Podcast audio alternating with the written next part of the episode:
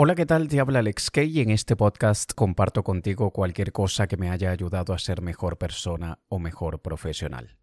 Hay muchísimas preguntas trascendentales y filosóficas y profundas que podemos hacernos a nosotros mismos, no solamente para conocernos, sino también para conocer la relación que nosotros tenemos con el mundo. Ya sabemos que una de las mayores habilidades que podemos desarrollar es aquella de ver las cosas más allá de lo que es aparente en la superficie. La raíz del autoconocimiento implica hacernos muchísimas preguntas y unas cuantas de ellas son bastante incómodas. Hay temas que no queremos abordar porque nos dejan con esa sensación en el estómago de desagrado, nos descolocan, nos dejan de mal humor incluso.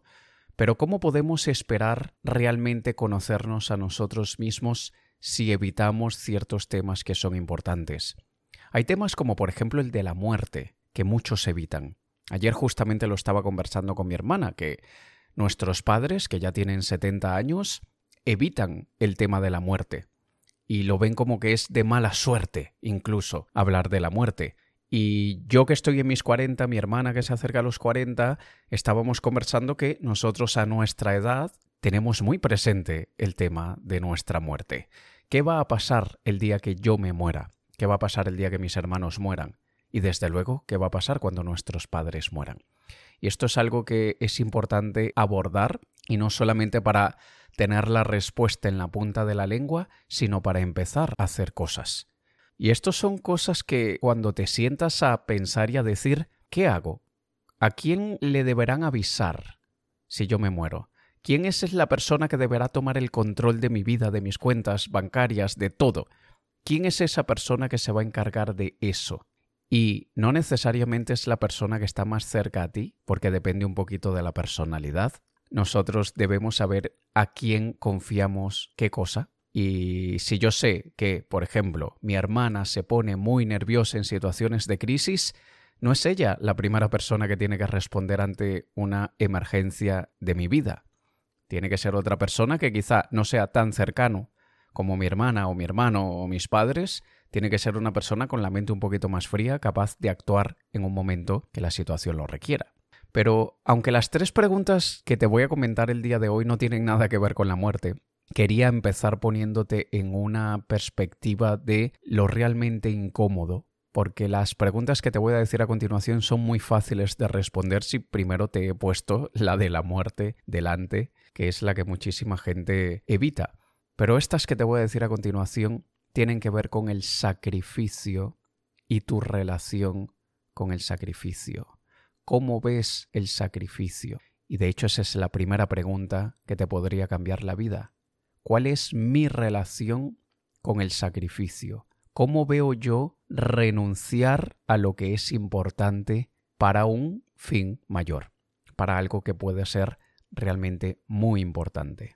Y esta relación que nosotros tenemos con el sacrificio nos revela en parte qué tanto estaríamos dispuestos a renunciar por algo que es importante para nosotros. Y el tema del sacrificio tiene muchos contextos. Está el contexto religioso, está el contexto ético y moral, el personal, el financiero, pero hay muchísimo que tiene que ver con nuestra personalidad, lo que nos han enseñado sobre el sacrificio, nuestros traumas y complejos que todos tenemos. Y mira un caso mío personal. Con mi última ex, con la que estuve en una relación hasta hace unos 10 meses aproximadamente, ella tenía un concepto del sacrificio que no era parecido siquiera al mío. Yo, por alguna razón, bien sea porque estuve casado casi 20 años antes de conocer a esta ex de la que te estoy hablando, tú aprendes a darle significado al sacrificio.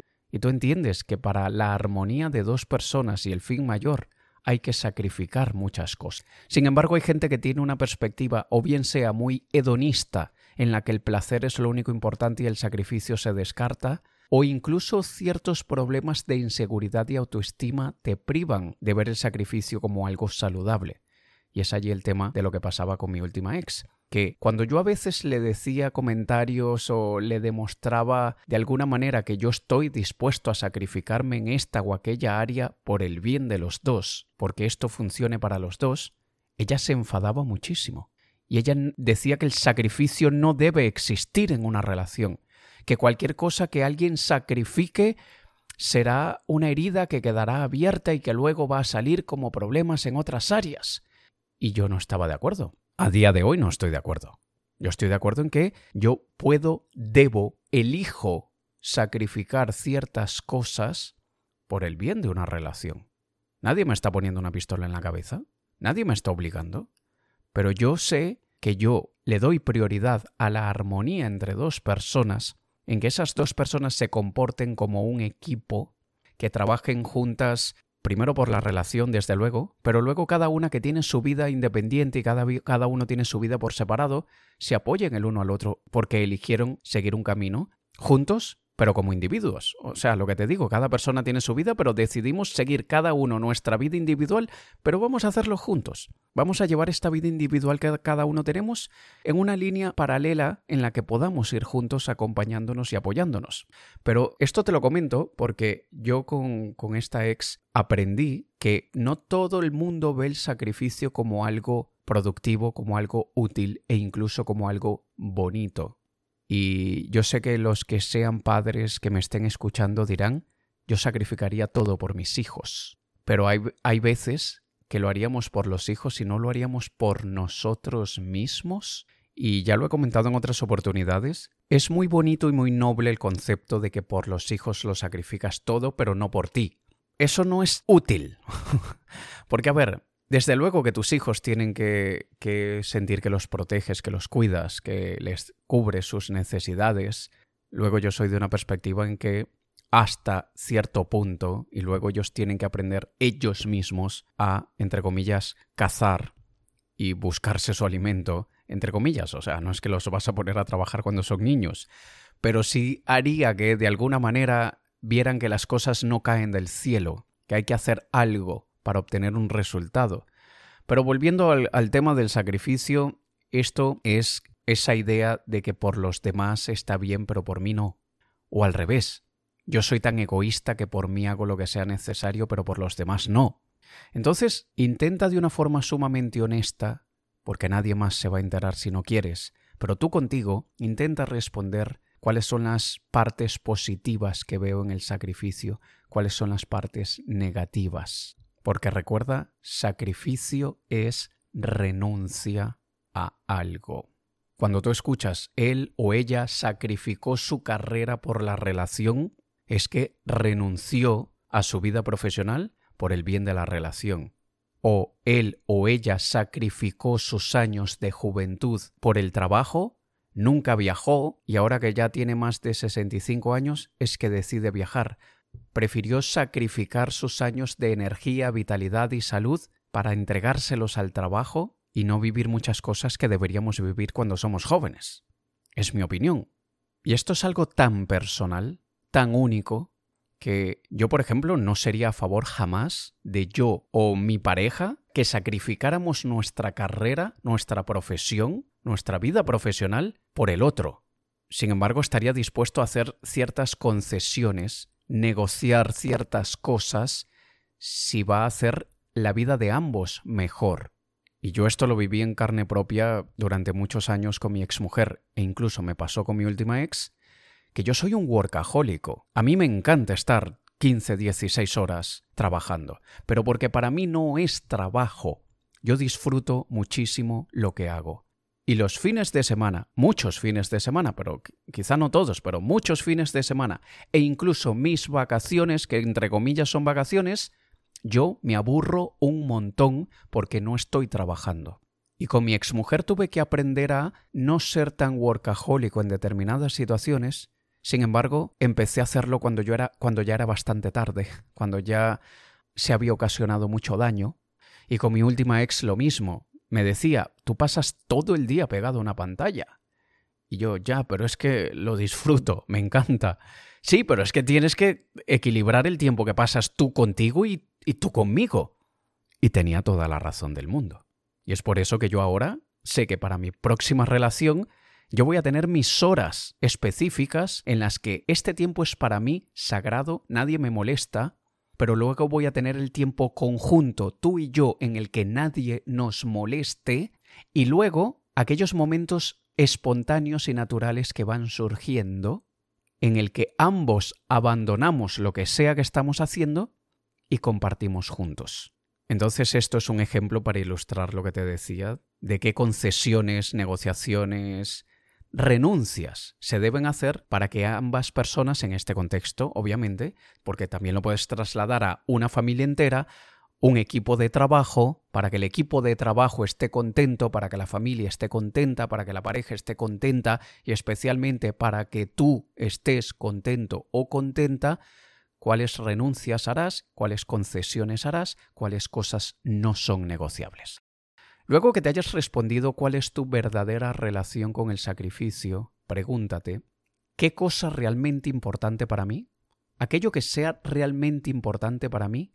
¿Cuál de esas cosas realmente importantes para mí estoy dispuesto a sacrificar por otra que también es importante? Repito, ¿Qué cosa realmente importante para mí estoy dispuesto a sacrificar por otra que también es realmente importante?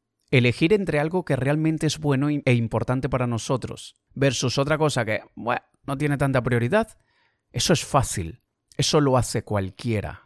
Ahora, cuando tienes delante de ti dos cosas que son muy importantes, ¿cuál estás dispuesto a sacrificar por otra? Y podríamos utilizar el abordaje del pensamiento crítico, analítico, y poner las cosas en una balanza y, enumerar los pros y los contras, hasta determinar cuál de las dos es más importante, eso no sirve. Eso en la vida real no funciona en muchos casos. Porque imagínate que te diga, te voy a decir tres cosas que son muy importantes y debes elegir únicamente dos. La primera es salud, la segunda es amor y la tercera es dinero. Solamente puedes elegir dos. ¿Cuál sacrificas? Y nos han, nos han enseñado moralmente a que en esa situación de conflicto en la que sé que las tres cosas son importantes, pero voy a tener que renunciar a una, pues hombre, lo más importante, primero que nada, es la salud. Porque estar en una cama de hospital no me va a ayudar a nada. Entonces, primero, salud. Y lo segundo, dinero o amor. Y cuando digo amor es relaciones interpersonales ricas, saludables, que te sientas querido, cuidado, protegido y al revés, que tú cuides, protejas, ames, etc. Hombre, ser rico, millonario y estar solo completamente en la vida y saber que no tienes amigos auténticos, saber que nadie se preocupa por ti y tú querer dar amor, querer dar cariño, querer dar, querer dar cuidado y no tienes a quién, hombre, eso es complicado. Entonces, número dos, elijo eh, amor. ¿Y qué persona saludable, con una relación saludable, mucho amor en su vida, podría vivir realmente bien si no tiene un techo sobre su cabeza, si no tiene comida en el estómago y si se enferma no hay con qué comprar medicamentos? Y a veces debemos pensar las cosas en el extremo. Y atención, quiero que recuerdes una cosa, este tipo de preguntas profundas y filosóficas que probablemente ni siquiera vayan a suceder en nuestra vida real, nos dan perspectiva nos ayudan a entender exactamente quién soy y lo que estaría dispuesto a hacer por el que yo quiero ser. Recuerda que lo que somos está en constante evolución. No somos hoy lo que seremos dentro de dos o tres años. Espero, ojalá, porque si, si, hoy eres una cosa y dentro de tres años eres exactamente la misma persona, no has aprendido nada. Yo me siento muy orgulloso que yo no soy ni la sombra de lo que yo era hace tres años y ni la sombra de lo que era hace diez. Yo estoy muy contento por el que seré yo dentro de tres años, o dentro de dos, o dentro de uno, porque estoy en constante evolución. Pero estas preguntas nos ayudan a entender realmente quién somos. Y yo mismo, haciéndome estas preguntas, y tú sabes que en este podcast yo comparto contigo únicamente lo que yo utilizo para mí, lo que yo he usado. Yo jamás compartiré en este podcast algo que leí en un artículo por ahí, en, un, un, blog, y me pareció interesante y te lo quiero compartir. Jamás lo he hecho y jamás lo haré. Y estas preguntas yo me las estoy haciendo en este momento de mi vida. Porque esta segunda pregunta que te acabo de decir, ¿qué cosa realmente importante para mí estoy dispuesto a sacrificar por otra que también es importante? Yo por una situación actual, muy muy actual de este momento, en el que estoy viajando, dejé mi casa en Lisboa y estoy un poquito nómada, sin saber cuál es el rumbo de mi vida, me he tenido que hacer estas preguntas y ya tengo respuesta. Porque a mí me encanta vivir en Portugal, me encanta Lisboa. Sin embargo, eso que es realmente importante para mí, estoy dispuesto a sacrificarlo por una persona de la que estoy totalmente enamorado que vive en Chile. Y jamás en mi vida me ha pasado por la cabeza vivir en Chile. Nunca. Chile no estaba en la lista. Nunca lo ha estado. Pero esta persona que te comento es importante para mí. Así que estoy dispuesto a sacrificar un poquito de Lisboa. Digo un poquito porque estaría dispuesto a sacrificarlo por, yo qué sé, un año, dos años, tres años. ¿Que puedo y debo hacer concesiones? Sí. ¿Que puedo y debo negociar algunos aspectos? Sí, claro. Nueve meses aquí, tres meses allí y tal, podría ser, sí. Pero si yo no me conociera, yo no tuviese suficientemente claro quién soy, a qué le doy valor, a qué le doy prioridad, entonces la respuesta es me voy a por lo conocido, lo familiar, lo que me encanta. Tomo el abordaje egoísta únicamente importa lo que yo quiero y lo que para mí me, me gusta y sacrifico a la otra persona. Pero no, me conozco muy bien. Y sé que estaría dispuesto a sacrificar Lisboa por un tiempo por Angeli. Y la tercera pregunta, para mí una muy importante, ¿en qué áreas de mi vida estoy sacrificando mi autenticidad para encajar en algo? ¿En cuáles áreas de mi vida estoy sacrificando quién soy yo realmente para encajar o para conseguir algo? Y muchas veces tú no eres tú, tú no estás siendo tú y no te das cuenta. Has entrado en un flujo, en una corriente del, del río, te has ido dejando llevar y no te has dado cuenta que has perdido tu esencia. Y esto le pasa a muchísimas personas que están metidas en la maquinaria del mundo corporativo. Yo tengo un par de amigos que han trabajado muchísimos años en empresas multinacionales de estas súper grandes que existen en todos los países y todos tenemos en casa un producto de esa empresa, o dos, o diez. Y yo porque los conozco hace muchísimos años, pero yo sé que la cara que ellos muestran no es la auténtica. Hay mucho de esa cara que ellos muestran, que es la del condicionamiento corporativo al cual han estado sometidos durante muchísimos años. Y no, no es que sean personas falsas, no, Estoy diciendo que tienen elementos y características de su personalidad que son propios de la maquinaria corporativa. Y esto es solo por poner un pequeño ejemplo de un área en la que nos podemos perder, si quieres llamarle de alguna manera, transformarnos en otra cosa que no somos. Pero esto también pasa a nivel personal de relaciones personales. ¿Tú has perdido tu autenticidad para encajar con otra persona? Esta es súper común que suceda alguien que dejó de ser él o ella misma por otra persona.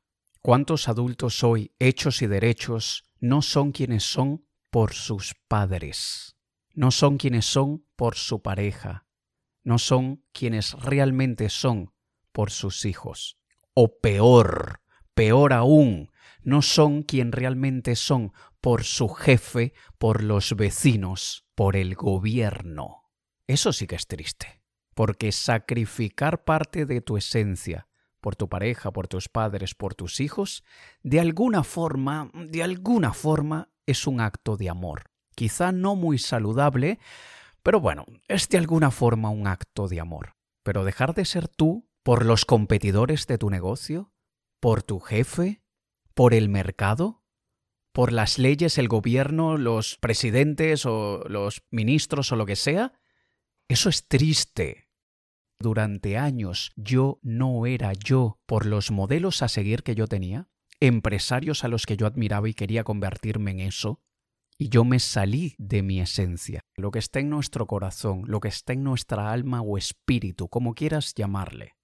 Creíamos que queríamos ser esa persona, pero quizá no es nuestra naturaleza. Y recuerda que autenticidad no es ser egoísta, no es hacer lo que te dé la gana siempre, no es decir las cosas sin filtro, le duela a quien le duela. No es salirte de ciertas normas sociales y morales que todos debemos tener por el orden, la paz y la armonía. Se trata de quién eres tú en tu corazón. Y créeme que si te tomas un tiempo consciente, sin distracciones, y te haces estas tres preguntas que he compartido contigo hoy, verás que hay mucho en tu vida que cambiará para bien. No todo de forma instantánea, porque a veces para buscar algo bueno tenemos que pasar por un momento de transición menos bueno, pero lo hacemos porque sabemos que luego puede venir algo muchísimo mejor. Aprende a darle significado al sacrificio y toma el sacrificio como un escalón, como un peldaño para la vida que realmente quieres tener. Antes de finalizar, no te vayas aún, por favor. Quiero agradecerle a las personas que me han estado dejando sus comentarios en las diferentes plataformas. Gracias, gracias mil. Si tú no lo has hecho, te agradecería muchísimo que me dejes una reseña o aquí debajo si estás en Spotify o en iVoox, puedes dejar un comentario, porque es gracias a ti que estas plataformas deciden si mi contenido es suficientemente bueno para mostrárselo a nuevos oyentes. Si ellos ven que un episodio, que un podcast en general tiene bastantes estrellitas, bastantes reseñas, bastantes comentarios, el algoritmo de las plataformas dice, vaya, Parece que a la gente le está gustando. Vamos a mostrárselo a, nuevas personas. Porque hacer esto, que hago todas las semanas, aquí en este lugar improvisado hoy, grabando este episodio, porque no tengo el estudio que tenía antes, nada de esto tendría sentido sin ti. Nos escuchamos la próxima semana. Te ha hablado Alex Kay. Un saludo.